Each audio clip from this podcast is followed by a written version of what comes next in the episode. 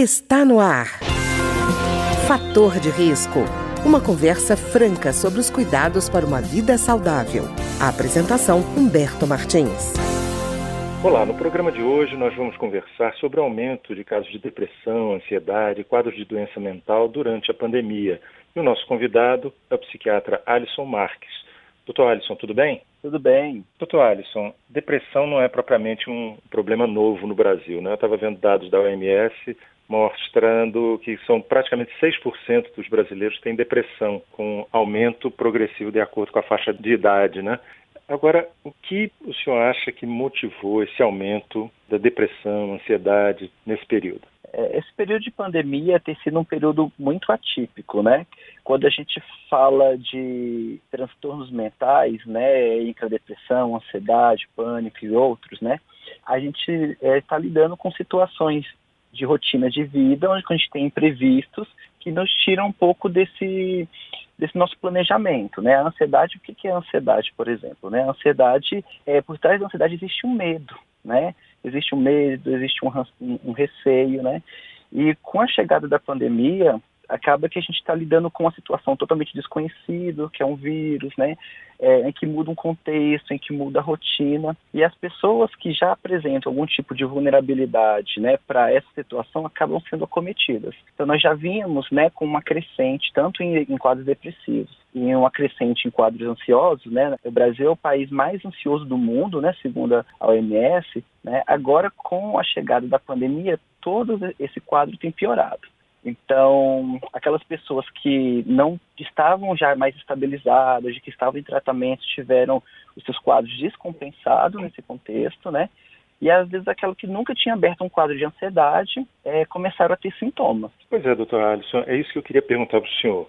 A gente sabe que existe é, em, medicina muita subnotificação, né? Uhum. É, mas eu queria entender, o senhor acha que esses quadros de doenças mentais, depressão, ansiedade, é, que estão surgindo agora, assim, eles já existiam e não eram notificados ou são realmente situações novas que estão surgindo? Na verdade, assim, é, o que é bastante importante a gente também diferenciar é que algumas reações que a gente tem ao estresse, elas são é, naturais e elas não se configuram necessariamente um episódio depressivo ou um episódio ansioso. Então, diante de uma mudança de rotina, de, de, de ritmo de vida, acesso a trabalho, acesso à escola, é natural eu reagir de contração de humor, né? Isso é, é, faz parte da humanidade, né? Da nossa construção enquanto indivíduo, reagir a essas mudanças. Então, eu posso ficar mais entristecido, eu posso ficar mais ansioso, eu posso ficar mais preocupado, e isso não se configura uma doença. Agora, a partir do momento que isso toma conta da vida, né, atrapalha você dormir, atrapalha a sua relação com sua família, com os outros, com o trabalho, isso toma uma proporção maior, isso sim vai se configurar uma doença. Então, é, nesse contexto é, da pandemia, algumas pessoas vivenciam essas reações normais a esse estresse, que não necessariamente é doença, mas que pode sim caminhar para um processo é, adoecido, um adoecimento psíquico, se não for olhado para esse fenômeno, né? É, outras pessoas já estavam ali numa linha tênue de níveis de estresse, tiveram suas vidas, é, seus ritmos, os seus projetos meio cessados pela pandemia e, e, acabaram abrindo um quadro adoecido, né? E outros que já estavam compensados, né, e descompensaram esse processo. É, mas sem dúvida, esse momento de pandemia é sim um momento que muitas pessoas que estavam não estavam acompanhadas, não, não estavam olhando para esse fenômeno do adoecimento começaram a ver, né? Porque é um tempo também que a gente parou, né? A gente parou para se ver, para se olhar, para olhar o outro, para olhar nosso familiar. E a gente começou a, a, ter que lidar com as nossas próprias angústias, com nossos próprios problemas que às vezes até então poderiam estar ali escondidos é, debaixo do tapete, né? Pois é, doutor Alisson, é, tem uma situação que era nova, né, que era, por exemplo, isolamento social.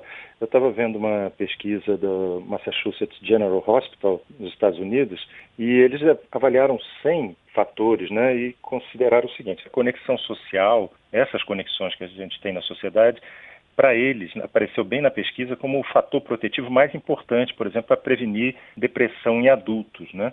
Então, é, foi uma situação em que essas conexões sociais foram muito prejudicadas, né? Ah, sim, com certeza, né?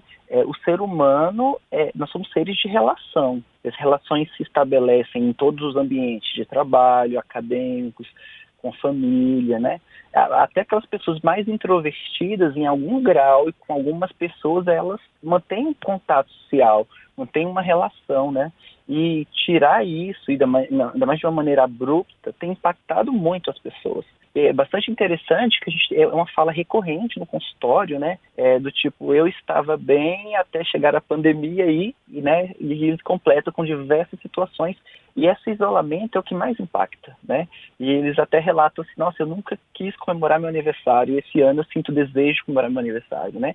É esse desejo de se socializar, de estar com o outro, de trocar afeto, né? Então, sem dúvida, o isolamento, é, é, as relações são fatores protetores e o isolamento, sim, é um, é um fator de risco para o adoecimento psíquico. E, doutor Alisson, eu vejo assim, muitas vezes se falou que ah, o mundo virtual substituiria o mundo real, no sentido de que essas relações humanas seriam mantidas no mesmo nível se você fizesse pela internet ou por uma rede social ou pessoalmente. Parece que essa realidade foi meio colocada em dúvida, não? É, sim, né? Acho que a, a tecnologia ela vem para somar, né? Mas ela tem um, um, limite, né? Ela tem um, um, alcance determinado, né? Então, algumas situações, sim, o ambiente virtual é muito pertinente, cabe, né? E quando a gente fala mais das relações, por mais que às vezes o contato tecnológico dá uma sensação de proximidade, né? Porque eu consigo às vezes visualizar ou responder é, ou ver, né? Mas nós temos é, da intimidade e da afetividade, nós temos um distanciamento maior. E que às vezes as relações no campo tecnológico, às vezes ela fica num patamar mais superficial. É como se é, nós tivéssemos muitos amigos, mas ao mesmo tempo poucos amigos, né? Então, porque às vezes fica num campo mais superficial. Então, é, com certeza a gente tem colocado compreendido muito isso, né? Sem falar da tecnologia também desse mundo idealizado, né? Que hoje a gente vê nas redes sociais, né? De um mundo perfeito da vida do outro, do outro que está muito bem resolvido em todos os campos da vida e que hoje, com o uso da tecnologia muito mais exacerbado no momento da pandemia, isso também tem impactado, né? Poxa, é, é só eu que não estou dando conta, é só eu que estou me sentindo mal nesse contexto, né? Parece que todo mundo bem, né? Então a rede uhum. social também cria esse mundo imaginário, idealizado, paralelo a isso, né? É, eu, eu imagino que as pessoas que estão acostumadas, por exemplo, aonde vão fazem selfie, de repente ficar confinado em casa é como se parte daquela atitude dele com relação ao mundo tivesse deixado de existir, né? Exato, assim, com certeza, né? E às vezes esse self fazia parte de, uma necessidade mesmo, né? E ali, às vezes, a rotina de casa não é tão atrativa, né? Porque você vai ter contato com seus familiares com a rotina de, de supermercado, de casa de, de, de, criança, né? E às vezes aquilo dali se torna muito cansativo para a pessoa, né? Assim, ter um momento em que ela possa se distrair ou que ela possa utilizar momentos de lazer, ou de ter um, um momento de tranquilidade. E, doutor Alisson, também a atividade doméstica é muito desvalorizada na cabeça da maioria da população, né? Eu vejo que dizer para as pessoas vá cozinhar, lavar prato, lavar roupa, ela, em relação a viajar, trabalhar, essas são é, visões menores, né? De repente você fica confinado nesse ambiente e com experiências que você não dá valor, também é muito ruim, né? Sim, com certeza. Eu acredito que tem sido o maior desafio, né? Porque é, são as multitarefas, né?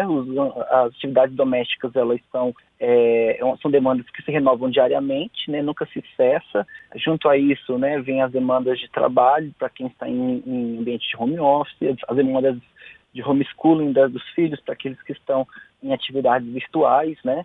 E isso tudo é, não tem uma separação de é tudo misturado, né? Então ele está em, cozinhando, está cuidando do, da criança, está cuidando do trabalho e esse, essa separação mental, ela muitas vezes é necessária para uma organização cerebral, né, de entender que aquele ambiente, aquele momento eu preciso focar no trabalho, aquele ambiente na minha relação com o filho ou numa atividade doméstica. Então fica tudo muito misturado, né? Então é, existe um, um, organização cerebral muito grande se torna muito cansativo, né? Então a palavra que eu mais é, tenho escutado em consultório deste ano de 2020 é que tem sido um ano muito cansativo, um ano arrastado, né? É. E, e, me diga uma coisa, eh, doutor Alisson, por exemplo, a gente está falando de depressão, ansiedade, esses quadros, eles se apresentam de forma separada, ou, por exemplo, a depressão pode provocar ansiedade, a ansiedade pode provocar depressão, como é que é isso? É, não, eles, eles se eles aparecem de maneira, é muito comum, de maneira é, conjunta mesmo, né? Quando a gente analisa do ponto de vista biológico, né, as alterações que são dadas do ponto de vista biológico, o ponto é, de saída do adoecimento é o mesmo, né? Os neurotransmissores, tudo é, são os mesmos. Tanto que do ponto de vista de tratamento, as medicações, como você falou, depressão e ansiedade, por exemplo, é, também é a mesma maneira, de maneira geral, né? É, e muitas vezes o paciente abre um quadro, né, e a gente sempre salienta muito isso com o paciente, né? Às vezes um transtorno ansioso, às vezes mais é, leve, e ele acaba é, ficando mais vulnerável para outros transtornos mentais, né? A gente tem um efeito dominó, às vezes começa com uma ansiedade, aí gera um pânico, aí gera uma alteração de sono, aí gera um, uma depressão, né? Então, é, na verdade, eles estão muito em conjunto mesmo. E, doutor Alisson, eu fico imaginando, por exemplo, relacionamentos que já eram problemáticos, né? mas que a pessoa, por exemplo, afundava no trabalho ou buscava outras formas fora de casa para resolver o problema. De repente fica confinado nesse ambiente que queria evitar. O risco de desenvolver quadros mentais, de agressividade, fica muito maior, né? É, sim, é, tem sido um, um, uma demanda bastante interessante, né? Assim, a gente vê é, famílias, né, casamentos ou relações pais e filhos, né, em que aumentaram muitos conflitos porque o convívio, né, a rotina, é um, um ambiente que proporciona mais isso. Então, até é, às vezes existiam fugas ou canalizava para atividade de trabalho, como você mesmo ressaltou, ou outras atividades, né? E que o dia a dia façam que essas pessoas elas entrem mais em conflito, questionem mais a relação, fiquem mais irritada, mais é, intolerante. Então a gente tem que estar trabalhando com o paciente para ele conseguir ter uma visão do todo, né? O que, que é meu nesse contexto, o que, que é do outro, né? o que, que é da relação, porque na maioria das vezes fica tudo misturado, né? E ele não consegue nem identificar, né? Eu que não estou bem, é o outro que não está bem, ou é a, nosso, a nossa relação que não está boa. Então é um momento é, também importante da gente olhar para a saúde mental e buscar apoio, de buscar ajuda profissional qualificada, né? Para é, a gente conseguir sair dessa, dessa fase com menos dano possível, né? Pois é, doutor Alisson, e tem um grupo que também foi fortemente afetado, que foram os idosos, né? Eles já têm uma, uma, uma tendência a ser isolados assim, porque vão perdendo, os, os amigos vão morrendo, os familiares vão caminhando em outras direções, e eles acabam normalmente ficando sozinhos. Nessa pandemia, eles ainda eram grupo de risco, então muita gente não pôde viajar ou visitar é, ou comemorar aniversário com seus parentes mais velhos, né? Com isso aumentou o isolamento deles, né? É, sem dúvida, é, os idosos é, é, um grupo de muita preocupação, né? Porque o próprio contexto do envelhecimento se reduz muito os ciclos, né? O, é, os ciclos de contato com o trabalho já estão aposentados, já os familiares estão, às vezes, em outra faixa etária com uma vida muito ativa, os filhos que não conseguem, às vezes, estar presentes. E aí vem o isolamento, né? Para poder estar tá, é, agravando essa situação. Então, sem dúvida, eles são populações de maior vulnerabilidade, tanto para quadros de doenças mentais como depressão, ansiedade, inclusive é, até quadros demenciais mesmo, né? Porque a partir de alterações de humor, às vezes eles começam a ter a memória, começam a se perder a noção do dia e da noite, até por conta do isolamento, né? Então, tem sido um, um quadro muito preocupante, inclusive quando a gente pensa, às vezes, na ideação suicida, comportamento suicida, que a gente tem uhum. escutado muito isso de idosos, de estar tá questionando o sentido da vida, né? Porque já é uma fase que a próprio envelhecimento você já fica questionando como foi sua trajetória, como que vai ser daqui para frente, como vai ser a sua funcionalidade, né? E às vezes nesse momento de confinamento, às vezes ele perde o que ele ainda tinha de, de maior laço, né? Que às vezes era um, o contato com a família, com os netos, né? Então, sem dúvida, é uma população é, que demanda bastante preocupação nesse contexto. Independente da idade, doutor Alisson, tem que buscar apoio, né? É, sem dúvida, né? É entender esse sentimento. Acho que a primeira coisa é a gente validar o que a gente sente, né?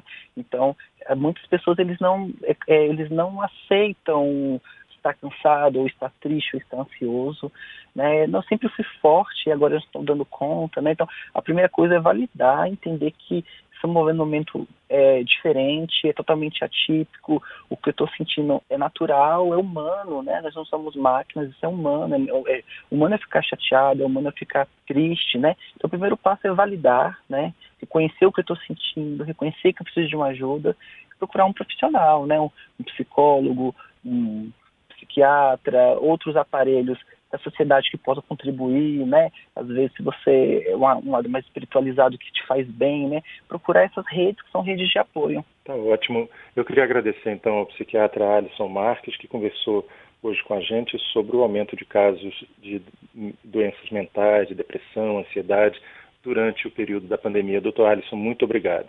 Muito obrigado a vocês. O programa de hoje teve trabalhos técnicos de Ricardo Coelho. Se você tem alguma sugestão de tema ou comentário sobre o programa de hoje, basta enviar uma mensagem para o endereço eletrônico programa fator de risco, tudo junto, arroba gmail.com. Até o nosso próximo encontro. Fator de risco, um programa com dicas para melhorar a saúde. Uma produção da Rádio Câmara, transmitida por emissoras parceiras de todo o Brasil.